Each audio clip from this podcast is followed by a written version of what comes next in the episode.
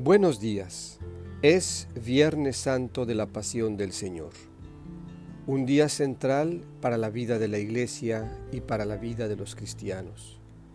Un día en que recordamos la entrega amorosa, generosa y decidida de Jesús para salvación de los hombres. Te invito a que escuchemos hoy el texto del profeta Isaías. Del libro del profeta Isaías. He aquí que mi siervo prosperará, será engrandecido y exaltado, será puesto en alto. Muchos se horrorizarán al verlo, porque estaba desfigurado su semblante, que no tenía ya aspecto de hombre, pero muchos pueblos se llenaron de asombro. Ante él los reyes cerrarán la boca, porque verán lo que nunca se les había contado y comprenderán lo que nunca se habían imaginado. ¿Quién habrá de creer lo que hemos anunciado?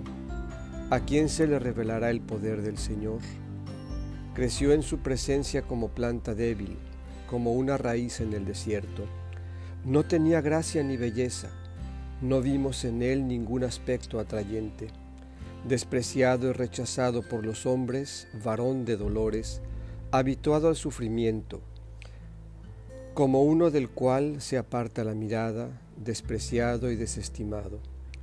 Él soportó nuestros sufrimientos y aguantó nuestros dolores. Nosotros lo tuvimos por leproso, herido por Dios y humillado, traspasado por nuestras rebeliones, triturado por nuestros crímenes. Él soportó el castigo que nos trae la paz, por sus llagas hemos sido curados. Todos andábamos errantes como ovejas, cada uno siguiendo su camino, y el Señor cargó sobre él todos nuestros crímenes. Cuando lo maltrataban, se humillaba y no abría la boca, como un cordero llevado a degollar, como ovejas en, el esquilador, enmudecía y no abría la boca. Inicuamente y contra toda justicia se lo llevaron.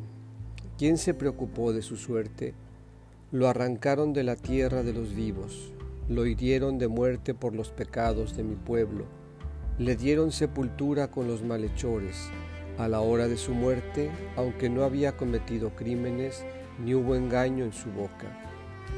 El Señor quiso triturarlo con el sufrimiento.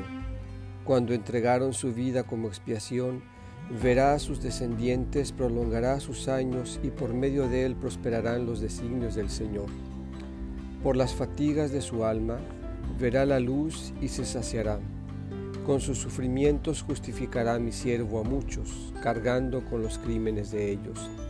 Por eso le daré una parte entre los grandes, y con los fuertes repartirá despojos, ya que indefenso se entregó a la muerte y fue contado entre los malhechores, cuando tomó sobre sí las culpas de todos e intercedió por los pecadores. Esta es palabra de Dios.